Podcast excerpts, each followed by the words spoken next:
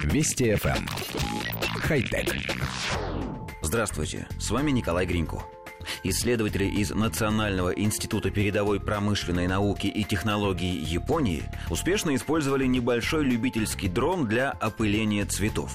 Ученые применили в качестве покрытия, способного переносить пыльцу растений, ионную жидкость винилового мономера – Эксперименты на муравьях и мухах показали, что такое покрытие эффективно собирает на себя пыльцу. После этого исследователи решили провести опыт по искусственному опылению при помощи серийно выпускаемого квадрокоптера.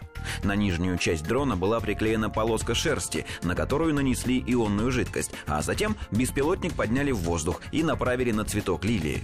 Как выяснилось, дрон успешно справился с опылением, перенося пыльцу с тычинок на пестик цветка. Предложенный японскими учеными подход вряд ли можно назвать эффективным с учетом довольно высокой стоимости дрона, цена его около 100 долларов, и необходимости управлять его полетом в ручном режиме.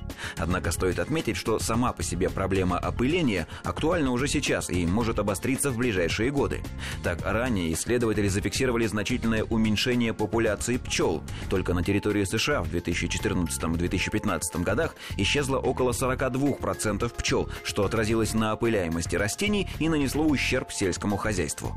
Не исключено, что если вымирание пчел и других опылителей продолжится, человечеству придется всерьез задуматься о создании миниатюрных летающих роботов, которые смогут опылять растения в автономном режиме, ориентируясь при помощи GPS и машинного зрения.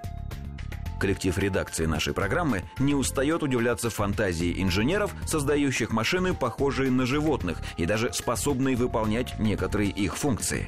Кажется, что человечество занято двумя проблемами. С одной стороны, активно уничтожает самых разных обитателей планеты Земля, а с другой строит им замену в виде роботов. Если и дальше так пойдет, то спустя какое-то время мы с вами сможем прогуляться в лесу, состоящем из искусственных деревьев, опыляемых искусственными пчелами, и послушать роботов, имитирующих пение птиц. Можно будет также прокатиться верхом на механической лошади, выгулять электронную собаку и сходить на рыбалку, чтобы наловить роботов-рыб в ближайшем искусственном пруду.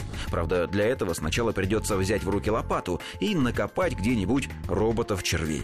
Конечно, картина получается довольно мрачная, и мы все считаем, что человечество сможет избежать такого будущего.